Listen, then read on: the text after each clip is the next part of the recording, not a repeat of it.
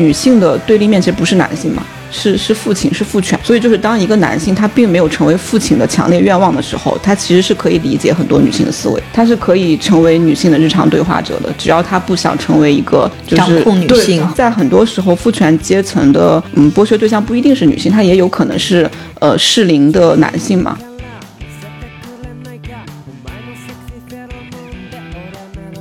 所以我看他的作品，我觉得他真的又自洽又松弛，其实他就是一个包容性很强，他没有，就是他在他的事业很自洽，他没有要榨汁任何的事情，嗯，而且抱着对人的底色的这种美好，我觉得就是普通也好，不普通也好，他都写给你了，这些人生。你也可以选择，你当完机长觉得太累了，你再回来做保育员，这个真的很反人。发生在我们这里，你就会觉得怎么可能都是一个机长了，年轻的三十岁的机长都上电视了对你回家做一个保育员，然后你放在他这儿也觉得合理，那我就是累了，我其实就享受普通人的生活，回来跟姐妹们聊天是我最开心的，那我就回到家继续做公务员跟保育员。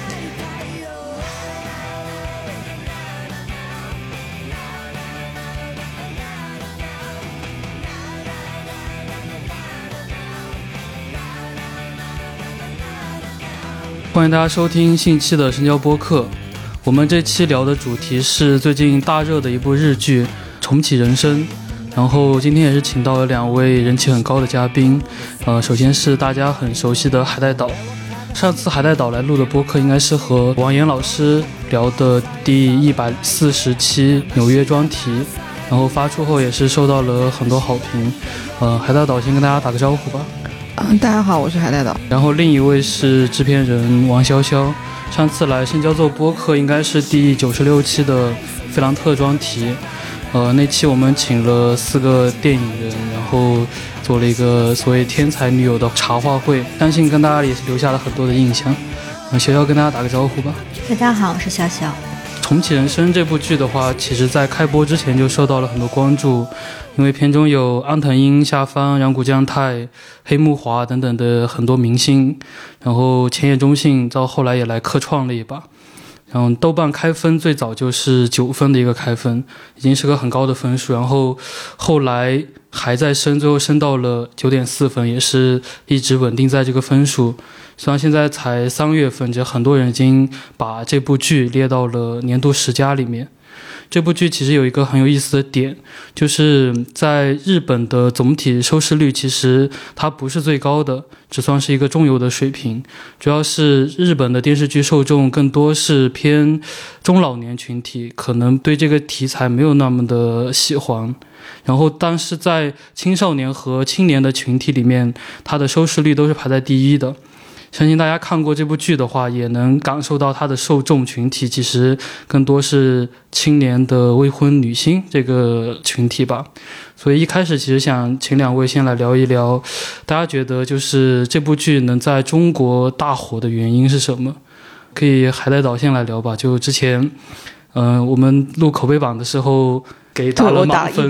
对，一百分满分，其实还挺少见的。因为当天我就是发给你口碑榜那个评价，说是我刚看完，我就处于一个比较亢奋的时间，我就打了一个满分。而且确实是因为我觉得这几年日剧一直比较疲态，然后我没有看到让我很想跟人推荐的日剧，包括像去年的呃坂田裕二的那个大豆田嘛，我就也不是很喜欢。对，就没有什么让我觉得很让我很兴奋的剧，所以当时看完这个剧以后就心情比较激动一点。对，然后你刚才也讲到说，其实他在日本的并不算是红，嗯，他的他的播出时段其实是晚上十点半到十一点半这个时间，所以看这个时间就知道他看的人是一些就是这在这个时间段还在活跃的人群，肯定就是年轻人了。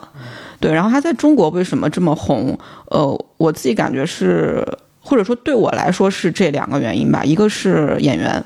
一开始为什么会看这个剧，完全就是因为最近两年对安藤樱特别喜爱，嗯，包括他跟那个丙本佑这一对 couple 吧，就是他们的挑剧本的眼光，然后演绎的方式都，呃，让我很喜爱，所以一开始是因为安藤樱去。看的那个时候，我对笨蛋节奏还不是特别了解，而且其实前两集我并没有就是很沉浸，就是觉得普通的好看程度。但是从第第四集开始就一下很沉浸其中了。对，然后他他其实那个分数也是，嗯，从后面开始往上升嘛，一开始并没有那么高，因为因为他到后面的时候就展现了现在可能国内观众比较喜爱的一种主题，就是女性之间的交流，呃，女性之间的这种友谊，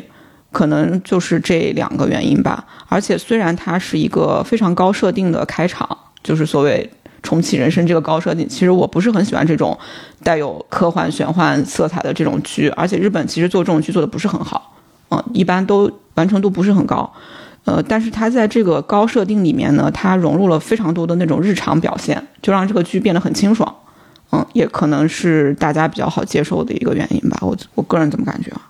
对我日剧其实看的也不是很多，就是我可能今年就看了《First Love》，看了《初恋》。然后这个片子也是说，大家有看到安利来看，然后看了以后就很惊喜，因为你没有见过这种类型的剧，确实是很少见的一种，用了一个高设定，但是其实又特别日常。我觉得它受欢迎，可能真的就是说它的开始是吸引大家，就是这种所谓的反高潮跟反主流的叙事，但你看下去的时候，你就觉得，我觉得他就特别像是他描述的这个重启人生，就是他可能给了。就给了我们另外一种可能的生活，就是他们说的话很接地气，但他们生活的那个世界就是这些三十加的女性，但是又没有婚恋的压力，也没有父母给你生孩子，就他们完全还活在自给自足女性之间的这种，就也不为特别大的事情说买房啊什么，就我们所谓的世俗的事情去操心，但实际上他们过得又很接地气，所以我觉得大家可能从这里面就看到了另外一种人生的可能性吧，就是这个是。应该受国内这种，尤其现在这个内卷环境如此强的这种社会环境下的这样一种情绪，可能大家会挺意外看到这种。因为这剧里面很明显的就是女性友谊的这个设定，包括它的讨论的东西，国内看剧的又大部分是女性嘛，大家觉得就这一块会不会也有一些，就这几年的女性主义又开始崛起啊之类这种？肯定跟大环境或者说大的这种就是。社交媒体氛围有关，再一个是就是我觉得他在这个他在表现这几个人的友情的时候，其实是很呃云淡风轻的，他不是一个很强势的输出者，嗯，他选用的方式其实是比较温柔的。我我前两天呃看到一个评价，我觉得还蛮精准，他说我就喜欢看这种云淡风轻的爽剧，就是在一种好像其实他没有呃跟社会产生很强的对抗感。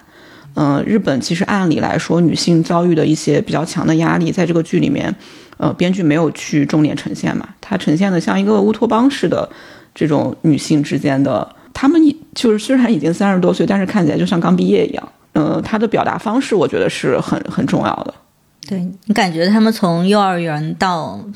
最后三十加，他们过的生活没有什么区别，还是放学在一起，下班在一起，然后聊聊天。小时候聊的是电视剧什么样子，现在还是可以聊聊电视剧什么样子，聊聊同学是什么样子的，还还是在他们自己的这个宇宙里面很强的这样一个稳定的内核。我觉得他处理就很简单，包括他的那个高设定，其实你细想的话，很多逻辑其实没有那么清楚。对。就为什么只有他们几个可以重启，其他人就完全是没有变化的那种？但是我觉得就刚好就能符合刚刚说的比较淫淫淫荡风轻的这种感觉，包括他们人物的也没有太多的变化。其实我看的时候，我的评价不会特别高，但因为可能是因为我不是女性还是什么。所以男性觉得女性的生活有意思吗？就是看到三个女生每次在那聊天，你觉得有意思？我其实还挺爱看这种的，因为我其实动漫看的多，因为动漫里面很多这种小女孩贴贴的东西。这是小女孩贴贴。其实，其实这个他用的这种手法，就是在日本有一个专门词叫“空气系”，就是从动漫开始的。对，漫画先有四格漫画，然后，然后有了动漫，然后那个真人剧开始借鉴。这个后面可以具体说。我觉得他们这个设定就是不花很多的时间来解释这个设定，它可以更多的留给这些日常的这种建立，还有他们的这种关系的建立。但他用的那个比较就像打游戏，所以我看一个评论说，为什么日本观众其实很接受他的这种设定？他就是存档打游戏。就我今天哎呀玩到这卡死了，不得不到前台去报道说，那我再玩一遍吧。然后又没有到三十几岁又死掉了，然后我再来一遍。他其实用了不太像更更像一个打游戏的。就是我觉得他剧作技巧上面其实是蛮老道的，就是他没有太多的去解释自己高设定的这个逻辑，然后他用的是。我其实想到那个罗拉快跑，我看的时候一次一次的对一次一次倒回去拯救自己的，对对，然后就是像游戏一样的，就无限流嘛，就是也是一个比较常用的一个剧作技巧，然后它又融入了非常多的日常设定，就把这些东西都中和了。就没有那么突兀，但我觉得没有太多 bug。其实我觉得，就算作为一个设定来说的话，我能接受它的这个设定。我其实只有一个地方啊，可能需要提醒一下听众朋友们，我们会有大量剧透，有可能还是看过去来听比较好。对我，我觉得有 bug 的一个地方，就是明显让我觉得有 bug 的地方是最后那个劫飞机的那个劫飞机哦，那个 bug 还是在番外篇，就是番外篇，不是在正片里面，就是他的那个搭档。就是另外一个机长真理，对真理，他去那个转身的最后一次的时候，他就说：“我每次来转身都非常快，你就让我去选。”他说：“我还没有回味这个死亡的余韵，能不能让我回味一下？”那个前台小哥就说：“啊，那你回味一下吧。”然后他就拿了一把椅子，一直坐在那里。然后，但是在他坐在那里的这个过程中，没有人来。对，就是我在这个瞬间觉得说啊，这这段时间都没有人死吗？你那你也觉得安藤英每次就是去世的时候，他在那聊半天也没有人，而且。他又不是只负责人类，看上去他是所有的生物，他都得负责。你感觉一个很忙的一个接待，但是每次对马马尾去，也就是他自己，对他聊半天也没有人来催他排队，也没说你快点，后面还有人呢。对，我还发现他那柜子好小一个，真的能放得下所有生物档案吗？对，主要是他还不是光人类，他有这么多的生物，所以这个他就可能就是虚幻掉了这个实力。感觉他的整个，他能不断的去轮回来实现他的一些想法呀，包括他的老师要拯救无数次，每次都要去救。我觉得他其实有点太不留遗憾了，就是人生其实是有很多遗憾，但是有有点太完美了吧？包括到最后他想到的所有，其实都已经全部实现了，就完全没有一点是没有实现的这种感觉。哦，因为他这个设定的最初不是因为他要积阴德吗？就是那些旧老师啊或者什么，都是他在这个游戏过程中必须要完成的任务，对，主线任务关关卡。就是如果这个不实现的话，就是他就有点像是我这个阴德不但没积，还失掉了。没错，就是它是像个得分的概念，就是我的主线的分数要多拿一点，我要把我以前的分数收到，我还要比上次上一轮然后得到更高的分数。这是他每每次进入这个打游戏的设置。其实这里其实也很多人也也也有在说这个问题，就是为什么非要通过帮助别人才能积的阴德？是不是有点太真真确或者什么中心主义之类的？我觉得这个就是他剧里面的核心之一啊，就是就是其实就是一个往深处说，就是一个生存意义的探讨。就是他说你要转世，然后你要在这世这这一世里面做好事情，然后你才可以转生成人嘛。他其实在前几次都是以这种。所谓绩效社会的那种思维，在在考虑这个事情，就是我要做好事，我要经营的，我要包括去发明出来，呃，那个治癌症的药物啊这些嘛。到最后一次，他就在想说，那对我来说，其实他已经成人了嘛。那对我来说，到底什么东西是重要的？他又选择了返回去，放弃这个成人的。按理来说，他已经做到了，他这个游戏打通关了，但是他没有按这个步调去走，他又回去去救他的朋友了嘛。这其实是编剧在。就是跟着这个主角一起在跟我们讨论这个问题，到底你人生最重要的是什么？其实他也是在一遍一遍的，我们跟着主角经历的时候，你在思考你的人生中最经历的是，如果你真的要回来，你到底要完成的事情是什么？对，所以他其实抛弃了他的主要任务开始，所以我觉得笨蛋节奏就是蛮厉害，就他开始的时候。看前几集的时候，我以为哎这样很厉害。那后来发现到了第七集的时候，他把真理加回来，他又上了一个高度。他你以为他反套路，他该有的他又给你加进去了。就包括他成完人之后，他又说那我再回来一遍吧。这这还是很厉害的。就我感觉，编剧他对这个问题给出答案，就是他非常认同这种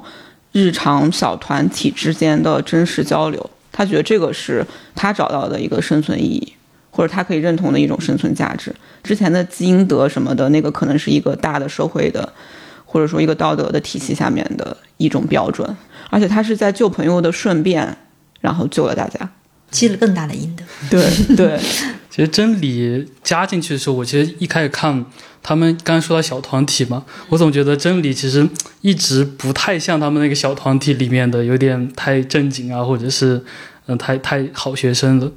我觉得直到有一段，他们不是每一段都有去有一个人会出轨，然后就去 KTV 里面跟他说啊、要劝他怎么要分手啊之类的。到那段的时候，呃，真理才终于爆发，然后开始打电话，开始骂各种。哦，我觉得这他他是他们这伙人的，一开始觉得哎，好像不太融入他们这个环境里面，虽然设定上有。其实我觉得可以接下来就聊聊刚说到的笨蛋节奏这个人，这名字就听着就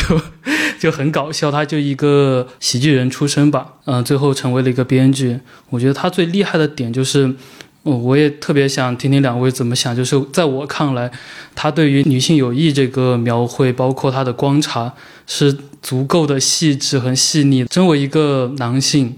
很难能有这样的一个视角能融入到里面。我觉得他是蛮厉害的。我觉得可以先说一下他的一些经历吧。对，他是他真名叫深野英之，这是他的真名。他是七零年代人，七五年出生的。然后一开始他一直是一个搞笑艺人，然后呃也组过组合，但后来就是一个人。呃，大家可能知道日本的那种搞笑组合一般都是两个人嘛，说漫才那种。后来他就变成了一个单人的一个搞笑艺人，他是主要是用的题材就是短剧。我们可以理解为单人小品，他会在这个短剧里面扮演各种各样的人，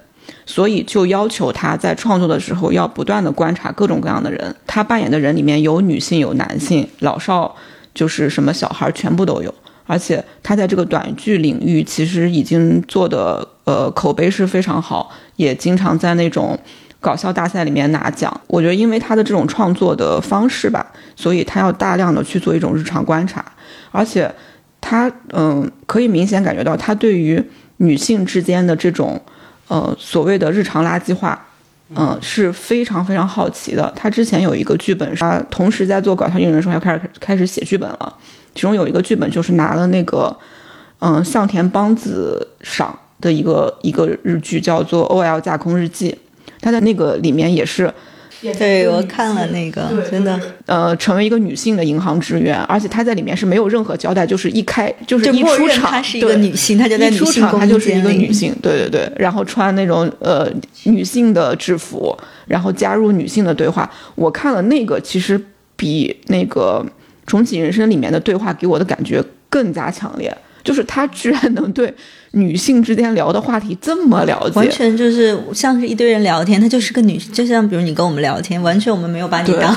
对。我们也甚至都不会觉得你有任何的这个，他像一个无性别。人，对，然后就完全的融入到了每一段的对话里。他里面演的那个人就叫深野英之，对吧？对，对对。他就名字他都没有改，在里面演的一个对。对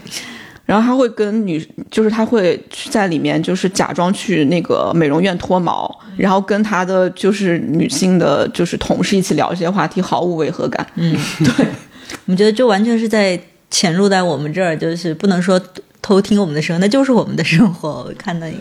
呃，这一点真的让我觉得蛮厉害，而且我也非常好奇他是怎么做到的。其实好像是因为他有个女朋友，就是做银行职员的，嗯，好像跟他有这么一点点关系。但我觉得你想要那么深入，光靠跟女朋友的交流肯定是不够的。就是因为这件事情，我就想起来另外一个我之前看过的一个书的一个观点嘛，他就说女性的对立面其实不是男性嘛，是是父亲，是父权嘛。所以就是当一个男性他并没有成为父亲的强烈愿望的时候，他其实是可以理解很多女性的思维的，他是可以成为女性的日常对话者的，只要他不想成为一个。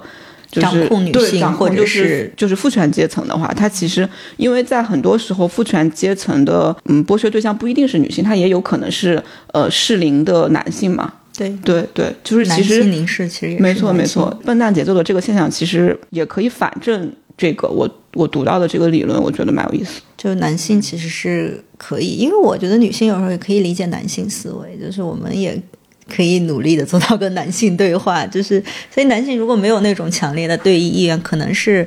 就是像他这样的。我看那个《架空 OL 日记》第一第一集的时候，他不是就是去。那个售后柜员那儿涂唇膏，就那个他说，就特别，就我们其实都有过这种行为。他说他就会屏住呼吸，因为他不想让他的气息喷在那个给他涂唇膏的柜员身上。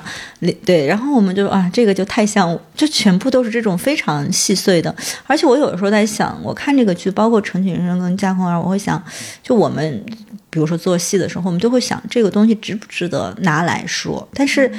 他好像就没有这种观点。我看我也看过他的一个方法论，就他可能就是比如我们聊着天，他会马上把他灵感记下来。这可能就是所有的搞笑艺人，包括脱口秀演员，他们积累素材会做的事情。但是我们可能就会想说，这个事情拿到戏剧里去，放到一个篇章里，作为一个日常的对话，会不会大家会觉得无聊？那事实证明，他如果是一直用这种方式的话，反复的累积，我们觉得是。能接受的，对，大家是愿意看这种所谓的垃圾话，对，几个女生就是在 KTV 里一聊，我看有的评论说，我愿意看他们在 KTV 里一聊聊一天，我都可以，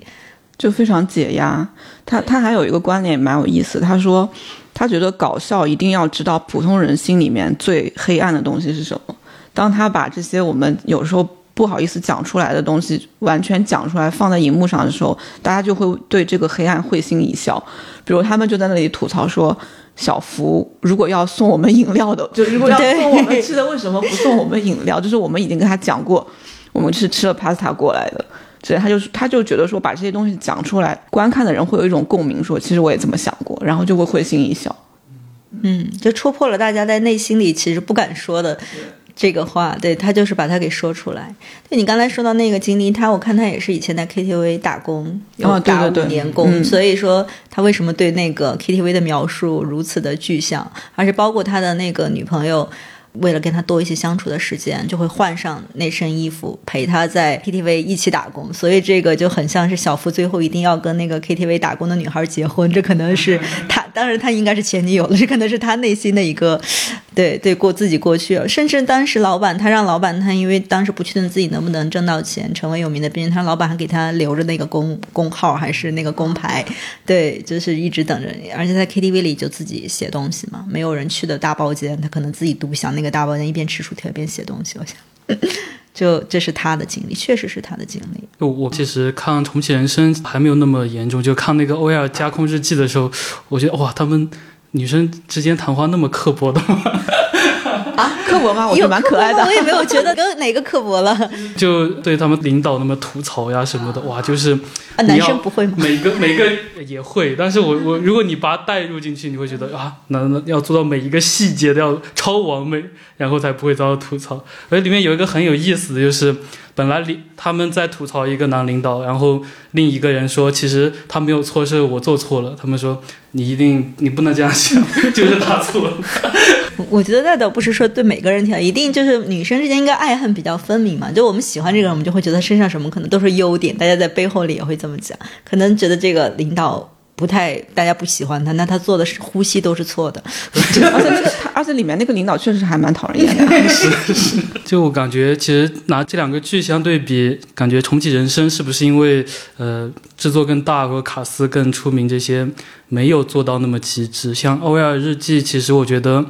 嗯，应该应该是受众的关系吧，就是他考虑到重启人生的受众可能是女性，就是会当时女性更多一点。然后 O L 那个，我觉得他其实有想法，就是说希望有男性能看得到这部剧，能有更多的共鸣，能共鸣女生的各种心理吧。因为他的结结局那那里，我其实是特别感动的，就是他们结婚之后，他忽然就抽离出来了。其实这整个故事只是。他的一个幻象，他看到一堆女生在那聊天，觉得我可能也是他们一份子的话，会什么样子的？对。哦，我觉得那一段真的让我觉得，嗯，男男同胞应该都都去看看这种。我倒不知道他创作的就是动机里面有没有这一要给男性看的这个。我不确定，我是觉得 O L 架空日记其实比较像情景喜剧的，给我的感觉。对它的场景是比较固定的，然后只有那几个棚吧，然后就只有几个，就他家，然后公司，然后那个天桥，基本上就这几个场景。对，然后那个重启人生就还是一个比较。嗯，常规的这么一个电视剧，而且又是安藤英第一次当民放电视剧的主角，对，所以就是嗯，还是比较一个正统的电视剧的感觉。对，包呃包括它还是有类型化，有一个对这种强类型的结构支撑，然后又有对这种所谓的线上演员的加入，还有整个这些制作，我觉得应该就是他的集大成者，算是。笨蛋节奏的集大成制作了，把又有他的风格，然后又有了这种所谓的加持，一对，还是有一些类型元素。然后《架空日记》确实会更极致，就是他的那种，把他的那个故事，他自我的不断放大。对，就看重启人生，其实看看个两三集，其实就能感受到，就感觉哎，笨蛋节奏的那个节奏点马上要来了，就那吐槽能量忽然又开启，那个确实是有这种挺有意思的东西。接下来其实想跟两位探讨，就是我觉得像日本的这种讨论日常的题材会特别多，而且拍的特别好。但是你像看国产剧啊，或者是美剧、韩剧，都很难让大家很有那种很平静下来生活的感觉。就日本人怎么在这种平淡里面找到了这种有趣的？我自己是感觉，其实日剧也也经历了一种发展，或者说是一种趣味的变化。其实就是每一个阶段，日剧都会有当红的剧作家，而且日剧跟韩剧一样，它是那种脚本家中心制嘛。他的那个导演他不叫导演，叫演出家，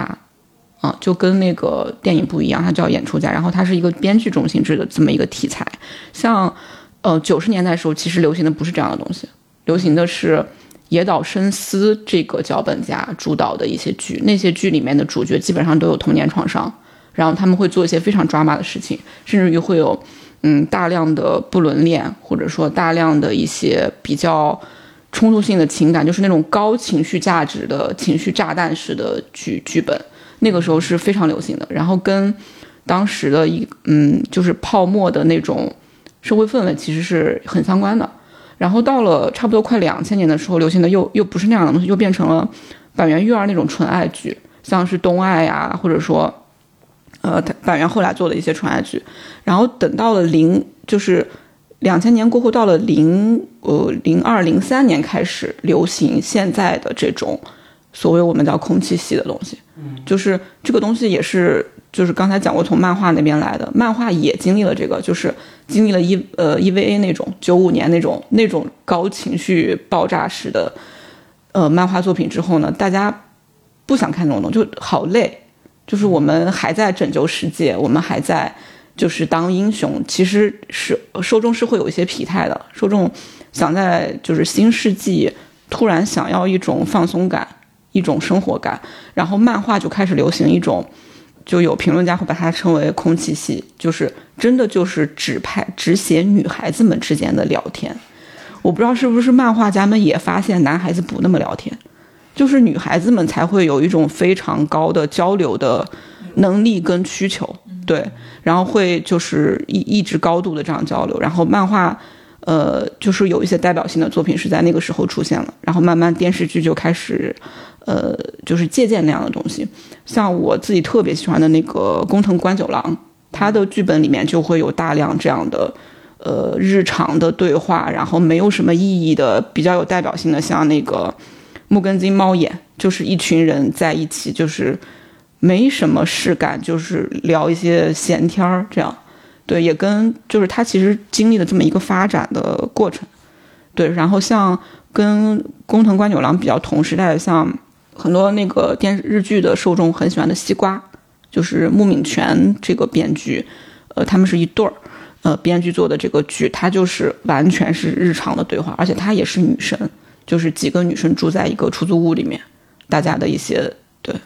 所以笨蛋节奏我感觉是在这个脉络里面，然后他做的更极致，它是空气系里做的最极致，对我我感觉是很极致，就是在那个呃电视剧这个领域里面，然后漫画它。有有别的一些作者，对，这是不是也跟社会的发展有关系？就是以前社会发展特别快的时候，大家想要这种大起大落、拯救人中爽的东西，但是实际上慢慢的回到了社会高速发展之后，现在稳定发展的时候，大家又在想怎么做？因为大部分可能还是一个普通人，大家还在想怎么做好一个普通人，享受好普通人的生活，非常相关。就是那个时候的日本人会觉得，我只要努力，我就可以出人头地。然后我努力，我就可以就是赚大钱，因为整个社会是一个高速发展，真的就是你你可以成功的一个时代。然后等到九零年代以后，大家发现，就是我再努力也会被裁员。对，经济危机之后，没错，泡沫，嗯，对，就是挺像，真的挺像，就觉得那那不如大家都躺平，然后我们就是在日常中跟我的朋友、跟我的爱人之间做一些真的很接地气的交流。我们在一个小的世界里面完成自己的。所谓自洽呀，对对对或者是自己的对人生，嗯，就你享受好生命中的小确幸跟小的这些，我想到一个反例，就是香港电影，嗯就是当年轻人找不到自己的价值，就是成功不了之后，就变得很题材很暴？怒。然后你看最就去年那一堆呃那什么怒火中案呀，从邱礼涛的那个《拆弹专家二》开始，就所有人都很愤怒，就要把这个社会毁灭。但我觉得你说的这几部其实还是港片的传统的导演的，就是他们一直会固有的类型。你看到现今年包括发布的香港类型的片单，前前几天发布的，你像《英皇》，其实还是这种一直有港片的这种。对一席之地类型，这是他们的类型。但是有一些新的港片导演，可能更年轻一点的做的，他们也会关注一些社会的，就是底层或者是细微的东西。嗯，浊水漂流那种。对，就是这种。嗯而且我我我感觉可能，嗯、两边的社会氛围也会不一样一点。就是日本是那种他们放弃了这种所谓的拼拼拼，就是要内卷的这种有呃，虽然放弃，但是他们整个社会，呃，日本人也谈什么失去的十年、失去二十年，他们整个社会的呃生活条件或者说大部分人的这种生活节奏还是比较舒适的，嗯，不会有太多的那种。嗯，像我们年轻人这种失业率、高失业率啊，或者什么，因为他们的社会保障基本还是能保持大家的生活水平。包括我看《初恋》的时候，其实我的感受是，就是因为那是一个蓝领的爱情嘛。其 实我们不会去拍一个出租车女司机跟一个这个安监控的这个对安保的故事，但是他们的蓝领生活的也很有尊严，就是也是跟白领的日常是一样的。你觉得？嗯，这可能是保证他们可以去。过关注自己的身边的小事，或者因为他们可能整个就在一个相对稳定、舒适的一个生活的保障下，再去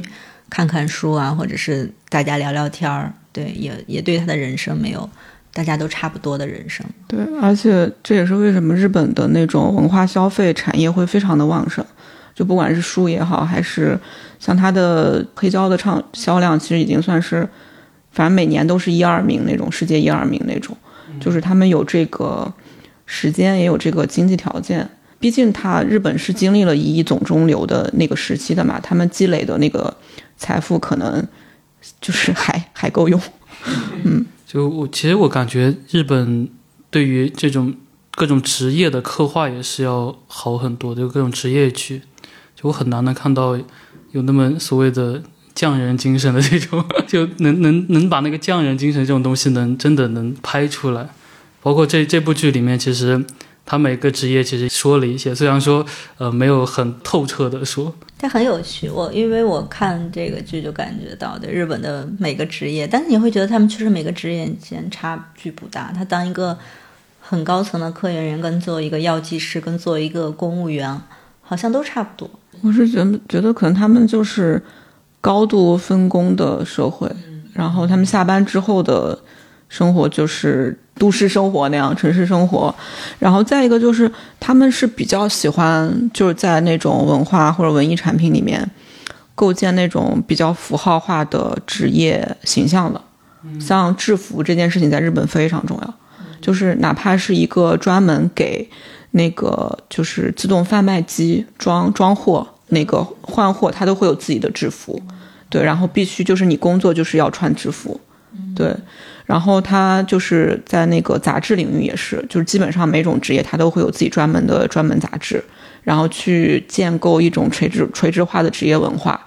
嗯，就是可能真的就是哦，对，所以他们那个飞行员有飞行员的杂志，然后对对，我看那个架空儿日记也说，他们穿着制服不方便去外面吃饭，有的时候就在公司自己的食堂解决。然后对，你看他们里面保育员也有制服，这个英他们那个熊谷保育员也有制服，对他的每个药剂师，你看他的工作分工到，我就只去查看他合不合单子合不合适，我再去确认，感觉其实做的工作非常的重复。就是我要我会觉得对每天重复率太高，他每天只干这一件事情，对，就是细分到我就只去查看这个对不对，开跟医生开的医嘱对不对，然后他们也觉得无聊，但所以他所以他们的兴趣类杂志也非常多，嗯，就是每个人基本啊，而且我我之前看过一个一个报道特别有意思，他说日本人会有一种嗯、兴趣压力，就是别人问你说你你有什么兴趣，或者说你有什么爱好，然后他如果没有的话，大家就会觉得你这个人很奇怪，就是你怎么能没有爱好呢？就是他们会有这种压，就是说可能很多那种高分工下面的工作真的是很繁琐，然后很枯燥，他就是很严格，八个小时之外我给我的兴趣，八个小时之内他就是工作。我的工作跟我的兴趣可能就因为工作培养不了什么兴趣感觉，可能就毫不相关。然后他们是能够忍受这种高度分工下的所谓的说好听点匠人精神，然后说不、说不好听就是真的就是对螺丝钉式的。然后那在这个八小时工作室之室之外呢，那你有一些自己的小爱好，可能而且他们这个小爱好也是非常非常细分。像比如说什么什么宅什么什么宅，像喜欢铁道的人，他真的会去追着一辆呃自己喜欢的什么型号的列车，然后去一路拍照，就是是他整个日本社会的一种呃文化就生活方式吧，这是一一个整体的，我感觉。做什么都做到极致，嗯做什么都细分到极致。就片子里面这些职业，大家就觉得 就描绘的比较好了嘛。我我肯定觉得制片人那个工作蛮有意思的，对，所以我看完觉得还是影视行业好玩一点，比起他的其他的几个工作来说，他好像描绘的也特别多嘛，因为跟他们自己行业相关，所以。而而且安藤英确实是一个，他演每个职业都很像，就是有时候我看，其实他的服装差别都没有很大，造型也没有说给他做很很大的造型区别，但他确实通过演技区分开。他演科研人员的时候，他就很像一个很偏执、很很精对，每天就在盯着数据的那种。对，然后制片人他就开始演那个副导演，也特别像副导演，就像剧组的，把帽子一戴，穿个卫衣，很像副导演，然后去跟艺人打交道那种，嗯，就很像。我也最喜欢这一集，嗯，因为安藤英在这一集里面太帅了，对，就是这那个造型真的，对，就不知道为什么他在那个就是当制片人人的时候真的超帅。然后，而且我特别喜欢那一集的拍法，就是那个那一集做了一些我我认为他是刻意的，因为这个剧讲的不是重启人生嘛，大家都觉得你重启人生的话，你要干点大事。就比如说，自我吐槽对对对对，就是有点圆重启人生的这种感觉。就是，但是他在这个这一集里面做的那个剧呢，就是他想做一个普通的，然后其他的制片人或者说编剧就会跟你讲说，他们总得拯救人类吧，他都重启了，怎么不干点大事？然后说他，然后还吐槽他说什么。不能是总是什么阻止不伦婚外恋对，他说这算什么 事儿之对，类的。重启只是阻止朋友的婚外恋，对。然后它里面我注意到一个细节，就是呃，在有一有一段他不是要就是赶赶赶去救那个老师嘛？那段就是他就是在把各种人就是快分工的那个，嗯对对对。然后那段他用的那个配乐是奥那个新奥特曼的配乐，哦，真的是在拯救对拯救人然后我就觉得 拯救人类对，编剧跟那个演出家非常恶作剧，就是有点我解构。没错，就是原 原层面的那种，就是反类型。对我怕你们吐槽我程序人生拍的这么无聊，我告诉你们，我就是 对我就是不要去做那种拯救人类的东西。对就就很有意思，嗯，他那个真的，我说他那一集把剧组的状态拍的，就因为剧组大部分确实就是除了导演、演员其实很在积极，其他人就是没有那么多事情嘛，在剧组就有点耗着的状态。但实际上，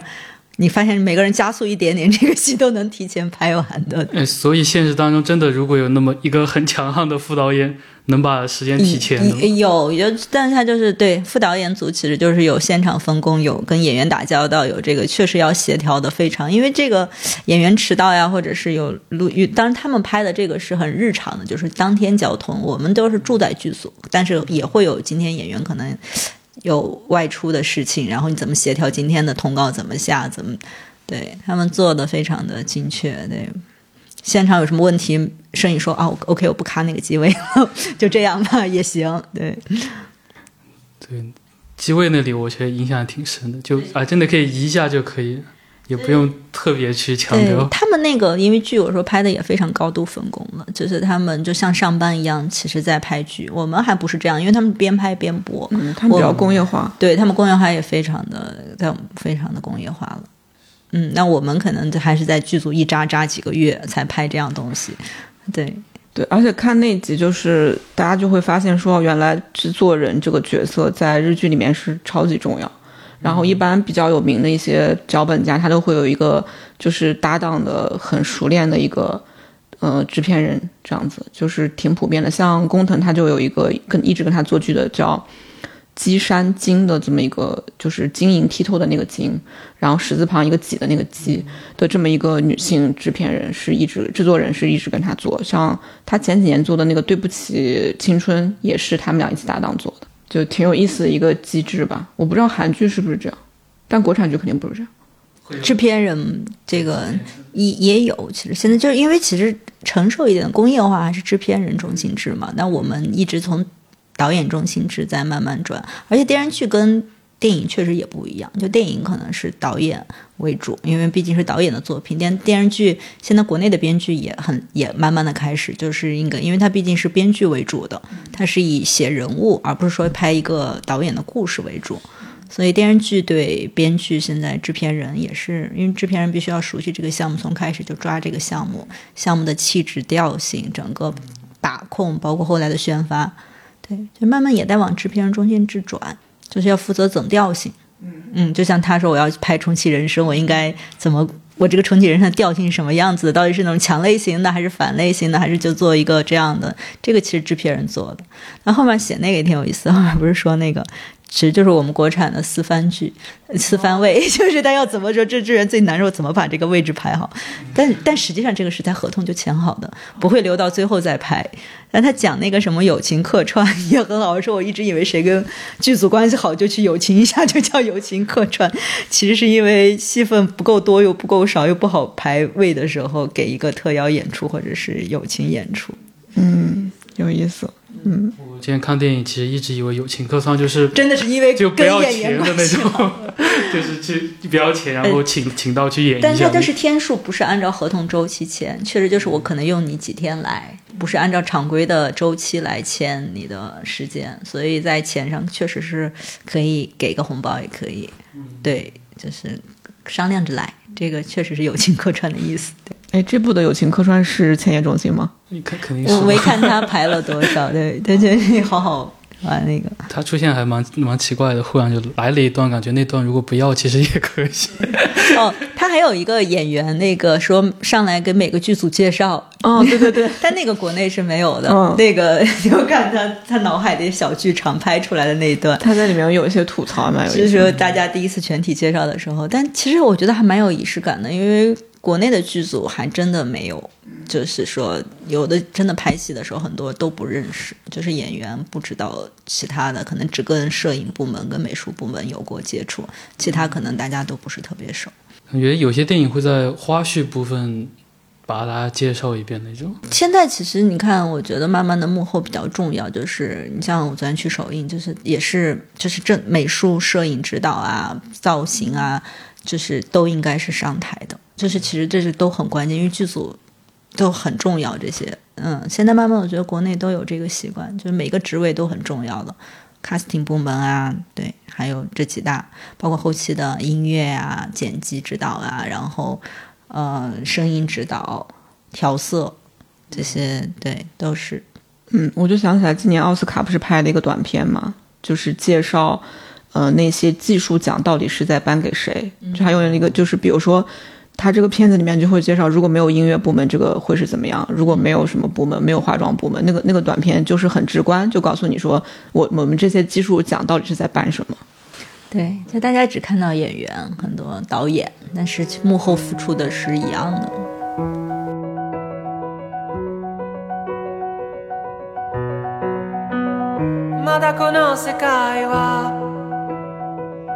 僕を飼いならしてたいみたいだ望み通りだろう。美しくもがくよ。互いの砂時計。眺めながらキスをしようよ。さよならから一番遠い。場所で待ち合わせよ刚其实提到安藤英，其实在这段发挥特别好嘛，就完全不一样的一个精神状态出来，虽然它里面 有各种各样的不一样的精神状态，但很多人看这部剧其实也是因为有安藤英的主演，然后包括他最早就我看的时候，我对他的演技印象最深的其实是葬礼的那一段，他一身黑，戴了一个耳环那种，这是最出圈的一段，就是那张截图，大家都看到了那个。是就感觉哎，这跟想象中的安藤英是完全不一样的一个状态，感觉哎，要不他演个什么财阀夫人，好像很多人都把这个拿来，我看跟《小偷家族》的那段戏来对比了，嗯就是他之前出圈的那个。但感觉《小偷家族》和他之前的《百元之恋》这些，其实在人物性格上还是有那么些相似的地方的。就大家其实怎么看这个演员呢？我第一次对这个演员有感就是有印象，其实是袁子温的《爱的曝光》。他在里面应该，他当时应该就是完全是有点小透，就在演艺圈肯定是一个小透明。虽然他家就是他的家庭全都是对演艺世家，他爸爸是那个奥田英二，特别有名的一个老老演员，然后妈妈是安藤和津，姐姐是导演安藤桃子，桃子，安藤桃子对，但是他就是呃一直觉得自己长得不好看嘛，就是进演艺圈呢你就没有一个先天优势，然后他演《爱的曝光》是他比较珍惜的一个，呃，他其实演的是一个配角儿，然后而且在里面演的是一个非常奇怪的跟邪教有关系的这么一个形象，是很奇怪的，跟他后来的像《百元之恋》里面那种形象又其实不太一样，他在里面是一个很有有点阴暗，然后有点呃邪教头目那种那种质感的，演的也很好。那是我第一次对这个演员有印象，但是我当时没有很喜欢他，因为当时剧里面还有满岛光，对，就是目光完全被满岛光吸走那种。然后我喜欢上他是确实是因为《百元之恋》，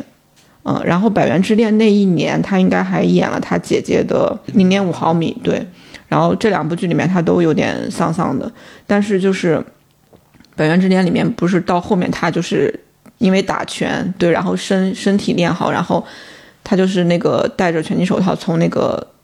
通道里面走出来的时候，就是直接就是撞入我的心 心扉那种，太好看了。再加上他那个剧里面的那个人物形象啊，就是弧光又造的比较好，就是完全变成粉那种。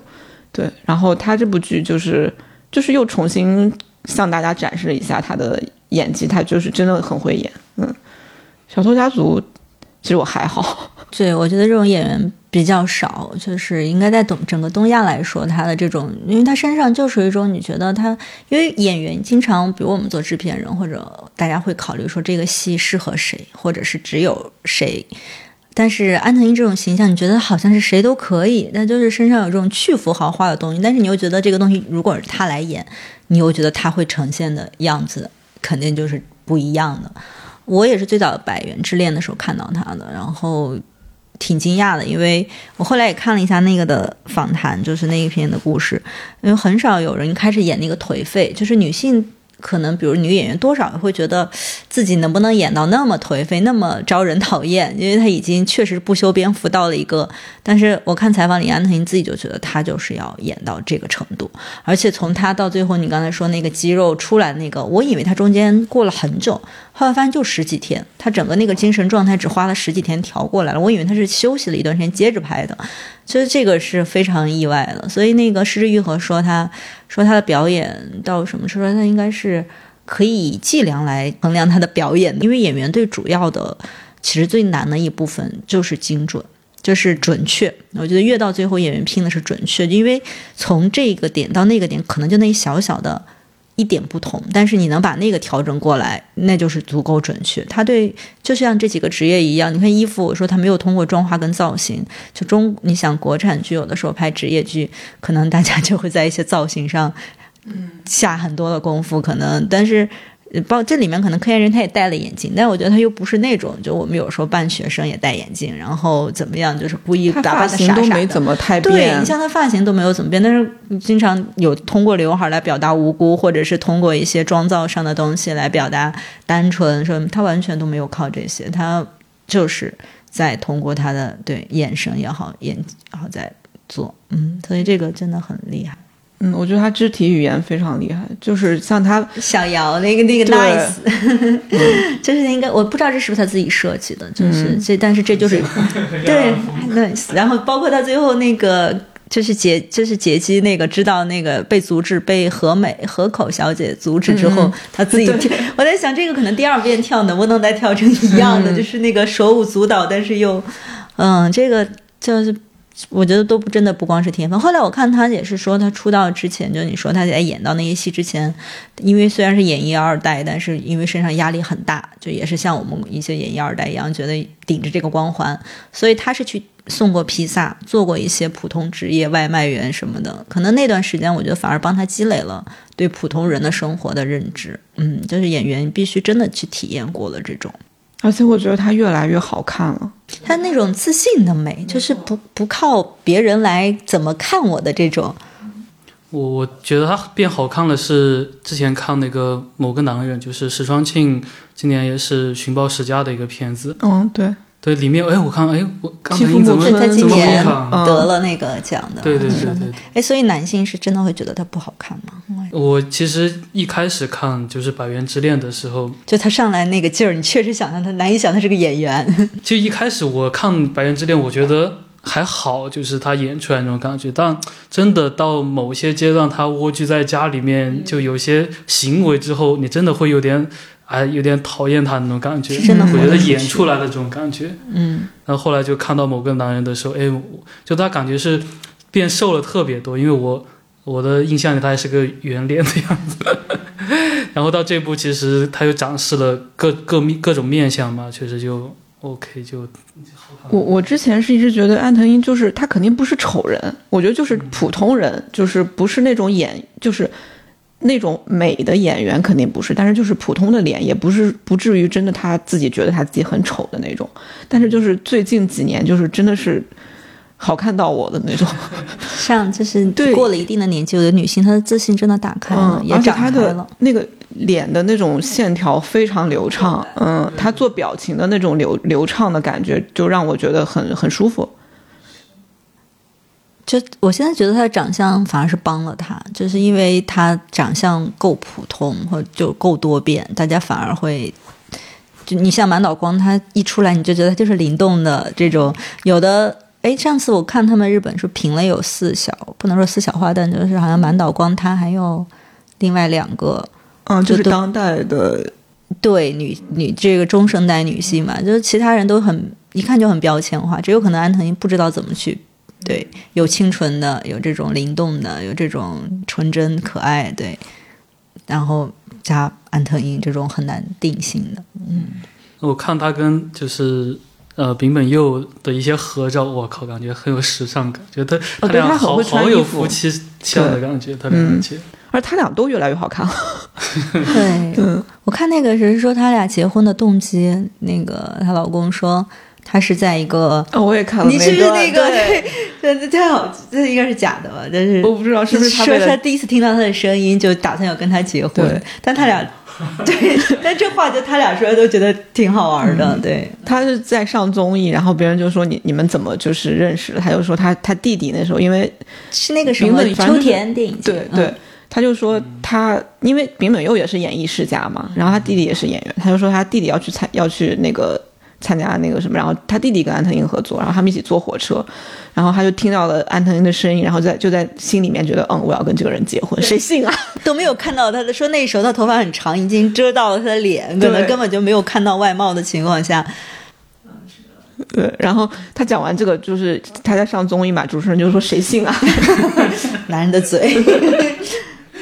但你又觉得像他俩能干出来的事，对，然后他俩的那种互动也让人觉得特别舒服。就就问安藤英说，为什么他们就在一起这么多年，让让大家看起来还是很舒服？他就说，呃，我们绝不干涉对方的生活，然后我们有好吃的东西一起吃，就是这样。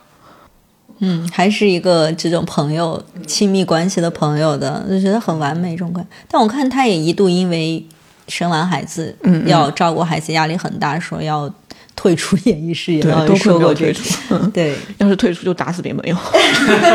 他为什么不能照顾孩子？为什么要照顾孩子？但在《小偷家族》的时候是刚生完孩子拍的嘛，所以他是带着他的母亲，而且他那个时候好像还哺乳期，还要中途出来，对，来，然后他说带着他的母亲跟他的，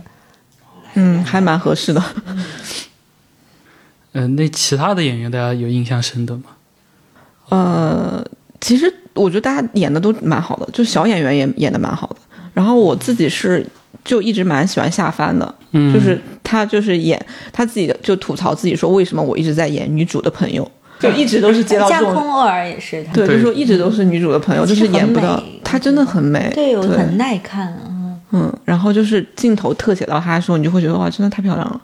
嗯，然后她演的也很可爱，然后在里面演一个就是总是忘记把给别人的东西拿出来的人，就很好笑。它有点中性美，它的美，嗯但又不是那种美，真是还然后杨染谷将太我觉得演的蛮好，尤其是他就是落魄之后找到女主说，如果你有什么事的话，可以找我的那一段，就是希望对方可以给他一些工作嘛，但是他又有自己的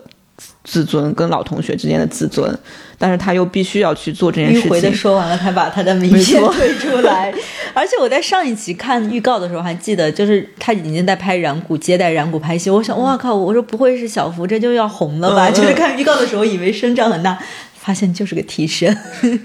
还蛮会剪预告的他们。染谷将太确实不知道，就是他那首歌嘛，都感觉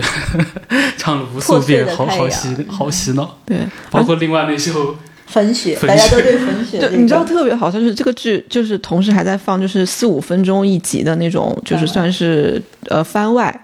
然后里面就是大家都唱了歌，所有人都比小福唱的好，很好笑。他是真的本色唱的是吗？我不知道，感觉他可能真的不太会唱。看起来挺挺像会唱歌的。但他挺像，就是那些小时候长得好看的男同学，他们通常，我觉得我经常觉得长得好看对于男生来说也是一种负担。如果他没有找到自己特别好的事业，靠自己其他能力支撑的话，就可能他的美貌变成了他的负担。就像小福这种，就是嗯，其实上唱粉雪的那位明明唱的很好，但是没有人注意到，对也没有人拱他说你要当歌手哦。他如果是开始那个演员演会好很多。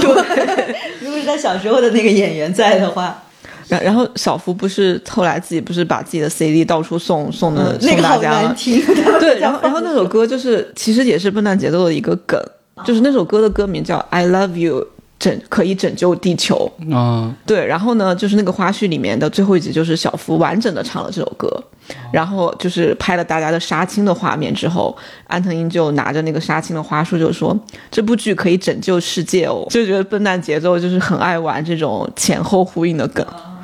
对，说到前后呼应，我刚刚其实做播客之前，我拉了一遍前面的《重启人生》，哇，他第一集就埋了最后一集的所有梗，所有啊，鸽子呀、然后他们聊天啊，我打开画面，第一个画面就是四个鸽子站在那里。啊、我一看原来是这样。包括他们聊天的时候也聊到说，我们以后不行就一起去养老院啊什么，哎，其实已经说到了，对，对，就是 callback，他真的在不断的这种，但是他每次 callback 还有推进在里面，嗯。有的时候，嗯。对这个就用在重启这个题材，我觉得就特别合适，因为他每一遍。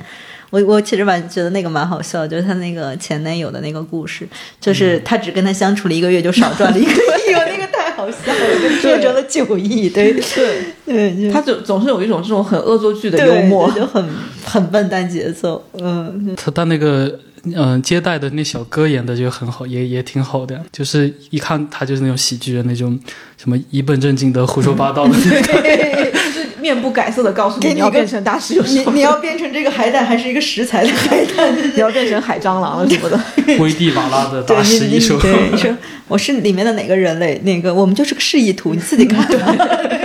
确实挺有我觉意思。得我觉得特别好笑的一点是不是他不是那个安藤英变成了大食蚁兽，然后水川麻美变成了大食蚁兽吃的那个白蚁，还用的是用同张同一张 照片。对，真理真的要比他老师惨一点，只是他变成海胆，他也要变成海蟑螂，总是要比他惨一点。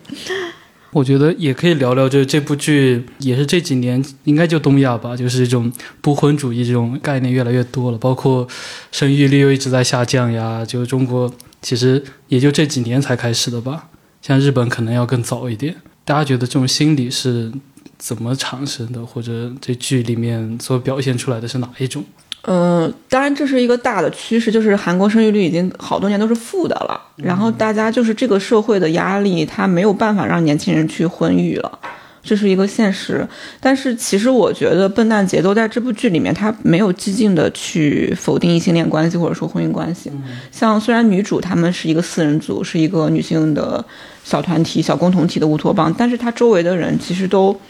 也结婚了，还有他妹妹，他妹妹就是一个按部就班的在做，也也也可以。就是所以我说他是另外一种人生的可能性，但也没有否定到你的传统的人生模式。没错，而且我很喜欢他处理的有一个细节，就是安藤英当制片人的那一集，他不是跟他一个当化妆师的朋友就是见了面嘛，然后他们就在某一次，呃，就是无意中吃饭的时候，他才知道这个 这个同学已经结婚了，然后他就问他同学说：“你怎么都没有告诉我？”他就说。哦，就没有想起来要说，就是他其实是以一种非常温和的这种方式在传达一个什么东西呢？我自己感觉就是他在传达这些都是可以选的，他希望就是这个社会是一个可以让大家都可以选，不管你选哪一种，你独身也好，你嗯，就像他妹妹一样，就是嫁人也好，还是像他父母也是一直就是过了这么。多年一直在维持这个家庭生活嘛，像就是都是可以的，但是这每一种选择里面其实都有苦有甜。像他经常吐槽他爸爸，就觉得他爸爸很怎么，就是他也会吐槽，对。然后在他在里面呢，他也确实插入了一些，比如说不伦的男性，嗯，就是出轨的男性，他也都写了。然后我是觉得他在这部剧里面并没有非常激进的这种不婚不婚的，对他只是。嗯，告诉大家说，如果你真的跟你的朋友就是你，对你们很好，然后你们没有，你们你们不想谈恋爱也完全 OK，你们可以相约去以这样的方式养老生活养老，对，不一定非要进入一个家庭结构，然后把养老这件事情变成一个家庭内部的呃必须去选的一个东西，嗯就是他没有特别的强调不，我也觉得他没有特别说这是不婚主义或者是不要孩，因为他。身边都有家，你看小福他们是经历了家庭重组，然后又生了一个孩子。安特尼就因为那个孩子太可爱了，我觉得他是因为看了这样可爱，一直就没有再说服小福放弃这条路。然后他妹妹就很正常的跟他一个长得像他，一个逃不过的宿命，就是一一直想找跟爸爸不一样的人，最后还找了一个很像爸爸的人在一起。这每一条，我我，所以我后来在想，让他为什么里面其实没有什么坏人，里面最坏的事情也就是出轨。对，可能因为对一个具象的小家庭来说，这个事情确实是一个比较大的事情了。对，就是这里面大家都是一个小镇上的普通人，那出轨跟这种隐瞒自己婚恋史在外面交往，这种都是一个很恶劣的行为了。对，包括他那个老师，他拯救他也是因为他刚刚生了孩，他老婆怀孕了，对吧？都是一些很细微的，嗯，所以我就是觉得每一种生活模式都是合理的，就是大家都可以试。就我们经常女朋友开玩笑说，我们以后一起养老，他也告诉你这样子也很快乐，对。而且最最后用了那个小姚的孙孙女，是不是问他问他那个奶奶说那四个鸽子，他还是我觉得这个就很妙，他还是通过小姚的这种生活方式把这个也带出来，就告诉你这些。这是并行的，都可以的人生。嗯嗯，我就觉得这是笨蛋节奏的温柔之处吧。像他那个，我就是感觉到他不是很就是所谓激进排斥某一种生活方式，就是因为那个女主看到了小福的孩子的照片的时候，她说：“嗯嗯，还是让他就按这样的人生去过吧。”对，所以她没有就是觉得。大家都不婚不育，对，没错，她只是觉得说，如果你想不婚不育的话，你可以。对，但是如果这个生命来了，那你就要负责任对他，我不能再把这个生命给抹杀掉。对，对，其实刚你说到他那个他的孙孙子出来的时候，我其实孙女，对我一直觉得。如果是我一我想，哎，是是他自己的孙女啊，或者是其实也不违和，就是你也你也觉得 OK。包括她呃，她那个四个闺蜜最后如果没有以那样的形式去养老院，对，有一个人结婚了也 OK 啊，对，就不会让你觉得哎，怎么他 他会结婚？对，因为他一直就没有在炸着这件事情，就是其实告诉你都挺美好的，所以我觉得里面没有坏人，出轨就是最大的恶人。而且他他不是还设计了一个很好玩的，就是。那个女主在跟，如果女主在的话，同事们之间就不会聊恋爱话题啊。对，但是女主走了之后，他们就会有聊恋爱话题。对，就包括他后来科研人员，也就是他那个前辈，是不是也是那个前辈在吐槽？他担心就是重复说他，他说我不在了，不会他们又在聊恋爱话题吧？结果走过去发现还是在吐槽，他就安心。前辈没有变，对，是他的那个公务员的同事在那个。我觉得他笨蛋节奏就是在考虑任何选择都能被。就不带偏见的接受的这么一个世界，所以我看他的作品，我觉得他真的又自洽又松弛，就他就是一个包容性很强，他没有要这，就是他在他的事业很自洽，他没有要扎制任何的事情，嗯，而且抱着对人的底色的这种美好跟这种，我觉得就是普通也好，不普通也好，他都写给你了。这些人生，你也可以选择，你当完机长觉得太累了，你再回来做保育员，这个真的很反。就让我们发生在我们这里，你就会觉得怎么可能都是一个机长了，年轻的三十岁的机长上电视，你回家做一个保育员，然后你放在他这儿也觉得合理。那我就是累了，我其实就享受普通人的生活，回来跟姐妹们聊天是我最开心的。那我就回到家继续做公务员跟保育员。对，完全没有任何的这种鸡汤的跟励志性的东西。对，当时看的其实就觉得哇，他花了那么长时间 考上的那个机长，就那一次之后，哇，真的真的放得下来。我我就很喜欢他对安藤英的这种描画，就是她不是大女主式的，她是其实表现了很多安藤英在这个剧里面的一种有限性嘛，就是他。比如说，其中有一个设计，我我觉得我特别喜欢，就是他担心他没有当那个研究人员了，那那个药能不能被发明出来？对，就发就发明的更快。就是他其实就是意思就是说，你呃，我们我们是具有可替代性的，嗯，就是在所谓的呃成功啊，或者说这些呃社会普遍的这种价值观里面，我们是具有可替代性的，然后我们是具有有限性的。那对这个安藤英来说，他在这个人生里面，他的那种不可替代性在哪里？可能就是他在这个小团体里面收获的东西，或者给予对给予这三个人的东西是不可替代的。你对于整个社会，就是我觉得是人，就我也觉得这个设计就是说人的努力。是有限的，或者说，我觉得人的就到了这个程度，包括她前男友也是，你少跟他相处，他就赚的更多。就是你的影响只是细微到具体的某个人身上，你可能没有一定就要发明出一个全天下拍一部最好的作品，或者做一个全天下最对最厉害的什么药。但实际上，我就是帮助普通人从身边，我帮爷爷啊辨别一个药，我就可以帮他，对吧？我帮我的朋友闺蜜。少受少浪费时间在出轨男身上，这都是我们做的力所能及做的很大的努力了。对，不是每个人都要去拯救地球。而且就是一般我们会想要说你是从未来来的，所谓加引号从未来来的，你可能就是开挂了，然后就是你可能知道哪只股票就是 就可以对，但是它里面就是没有没有设定这些。就是安藤英还说，虽然我已经是。第第二回了，但是我学习就是 也是叽里叽里，就是也没有说学的很好，还是第七名。对，就是还是就我我真的脑子就是到这个地步了那种，就就这种点都我都很喜欢，但是可能会有一些观众会觉得太鸡汤了，太太就是太乌托邦了，嗯，但是我觉得我还蛮他他的这种写法或者他设计的一些细节是可以说服我的，然后我是可以认同的。对，但我他的努力开挂只是为了他的朋友，救完了之后，我还是想回到我自己一个普通人的生活中，我觉得没有什么不好。这个主题，这种价值观，我觉得是真的。这但他很自洽的，是笨蛋姐都很自洽的。我我甚至真的看那一段的时候，我在想，如果我再回去读一遍书，我能考得好吗？我也在认真的想这个问题。我还能考，就重新学习一遍，好累 要想一下，他要他活了五次，要重新上五次小学，初要参加五次高考，真的很难。对我看的时候，我觉得我我如果重启人生，我靠，婴儿时期真的太难待了吧！而且他还不说话，我不能吐槽，我不能跟你讲。把那个拍出来，我真的是觉得我的天哪！你在会说话之前，对，你要忍住，不要吓到大人，还有甚至他们一遍遍跟你聊天。嗯，但那个小朋友演的是真好，那个小朋友长得真的很像活了三百岁的 样那张脸。就是看到你们都是一副嗯，对我 老灵魂了。嗯，挺惊讶，就是他们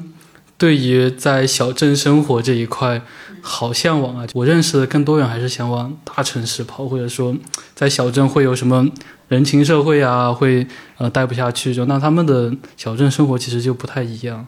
因为他们城乡差距很小。日本，我觉得真的是城乡差距，就相对的没有那么像我们这种北京啊什么差别。但是东京跟其他地方差距也蛮大的，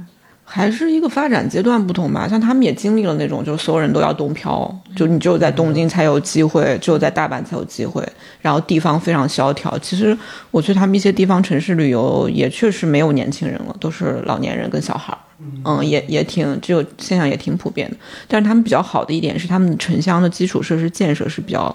比较一致的，就是哪怕是小镇啊，或者说乡村，他们的基建还是蛮好的。你看他们的公务员、药剂店，他们的流程化，那你是跟大城市一样的，就是一样会按照严格的制度，对，来保障你的健康保障跟你的生社会保障。嗯，哎，我很好奇，真的有 Round One 这个？有有有有啊，因为它有一个有加时课，那个叫什么？是不是叫加时课？就是 Jasco，Jasco，对对，所以确实是 Round One 是一个年轻人去的那种综合。对，就是有 KTV，有游戏，什么都有。就在一个小城市上，那是算一件大事儿。那个时候见，嗯，对。然后他们也就是也经历过那种，呃，很多人去了，就类似于我们北漂了。然后就是我们不是逃离北上广吗？就是也已经经历了呀。他们其实也也有了这个阶段，就是发现说大城市给予给予不了你什么，然后他就是压榨了你的劳动力，然后你在这里没有，你是没有办法成为东京人的。然后他们就会有有有过一个回回潮的这么一个阶段，然后前几年有一个那个电影就是讲这个事情，就是日本的电影叫《求求你带我离开这里》，就是讲说有一些人是去了东京，就毕业之后去了东京，然后有一些人是留在了家乡，然后留在家乡的人想想一直想要去东京，然后去了东京的人一直想要回家乡，这么一个心理状态，嗯。其实还有就是感觉，就里面的怎么，他一开始就公务员嘛，然后后来又回去当公务员了。就公务员这种东西，真的在日本和中国应该差不多吧？他的社会的评价其实是比较像的，就是比较稳定的铁饭碗啊。然后你毕竟是一个公职人员，但是呢，就是没有我们这么卷。就是他们也是分国国考跟地方考试，就是国家公务员跟地方公务员。然后地方公务员一般就是想要留在家乡的人。他去考公地方公务员就是一个比较比较好的选择，嗯，然后如果是想要，嗯，就是在仕途上或者在政治上有什么想法的人，他可能会去考国考，就是当国家公务员。然后，但是一般来说，日本的应届生是不太会选择考公务员的，因为他们会，我自己还分析了一下一下这个事情，我觉得是因为日本社会的试错成本相对来说还是低一点，嗯，就是你如果说。比如说你去了企业，然后你觉得不行了。比如说你当了机长，然后你回去再考，这个事情也是成立的。但是可能在国内就比较难，没有三十五岁不能考公务员的。对对对对。然后可能我我不确定他们有没有年龄限制，但是可能就是，比如说没有那么卷，你要花什么两三年在那里要 对。然后他们录取率好像我查了一下，好像国考的话是百分之二十七左右。嗯，对。然后但是他们公务员也也也有一些嗯。就是年轻人不愿意选择公务员的一些原因吧，就是，呃，工作比较机械啊，然后呃，收入也一般般，呃，没有那种特别的所谓体制内的福利，他们有时候甚至于去去外派去什么都不配餐的那种，对，还要遭受什么辱骂啊，被多被白衬衣的那种，被被撕衬衫，对，嗯。然后再就是公务员体系，他们就是年功序列啊，就是前后辈关系是比较僵硬的，对，就压力会比较大一些。嗯，就是出了问题只能找领导，你说还不行，我还得找你领导，领导还要再找领导。嗯，就其实最后一个问题就是，就是如果你现在重启人生，你会去做什么事情，或者做什么职业，有什么想法？我不知道，我觉得活一辈子真的够了。我我想象一下，要从幼儿园开始，就是 变成婴儿状态，真的很很。但是我好像觉得，当当动物也没什么哎。那个大食蚁兽怎么了呢？怎么就不行呢？那白蚁有可能也还挺好吃的哈。如果在它的视角上，而且就是你变成动物之后，你就你就是一个动物的，你就抛开那个人类中心的思维了，人类中心对，然后你就，然后比如说如果变成一个动物，然后。变成一只金鱼陪着我爷爷也蛮好的。我主要是觉得，就是你重启的话，你是带着你的记忆来，还挺有意思。要我可能还会挺挺想再试一次，因为你带着记忆，就像你看电影看第二遍，我带着我的记忆再去修正一些细节，或者是我再补充一些细节，挺有意思的。我会，所以你会再沿着之前的轨道走吗？我应该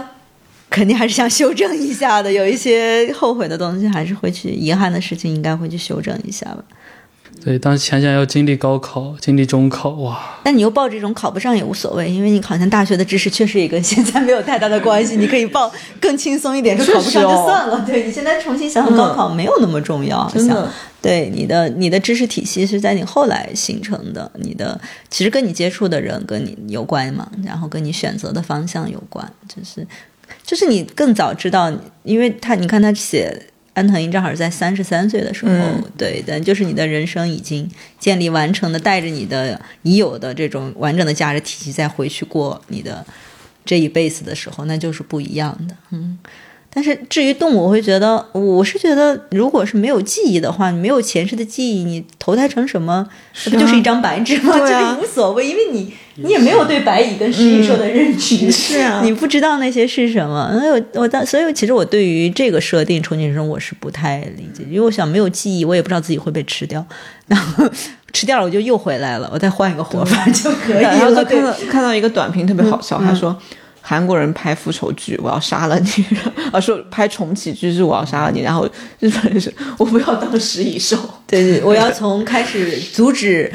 还阻止那个幼儿园同学的爸爸出轨，开始给自己积阴德。你看中国人拍重生题材，那那都是穿越到朝代里面，我要我要帮这个天下，就是帮助皇上顶 理天下，对，都是很大的格局日本人就换个职位再打一份工，还是要换个药剂师，我要做好这份工。可能我们十年之后会会流行空气系，也说不定。就是现在的气氛就已经有这种，你看大家能欣赏到《重启人生》这种剧，也说明是年轻人已经有了这种、嗯，已经不想卷了。要过好就打好这份工，过好自己人生的这个，我就做个普通人也过好这一辈子挺好的。那你呢？我在想，其实我我我其实在之前想的是，如果我带着人的记忆变成了动物会什么样子？那太可应该蛮怕了痛苦的吧就是你从人类中心制成为一个任何你要当个宠物，我简直看主人斗我就要打他的。而且人现在应该是地球上杀戮能力最强的动物。对，我们做什么都是弱者。哎，其实我觉得像前野中信刚进来的时候，他说他是时空创业者嘛，我觉得哎这样其实还挺好，就是你让我重启一个人生可以，你别还是之前那个朝代呀，你换到下一个下一个你想阶段之类穿越你不想重启。对，我觉得创业比较好。但是前野中心说错了，他就是一个重启人，什么时空创业是？然后这还被吐槽，对对，好土好土的说法，以为自己在干嘛？是，嗯，对。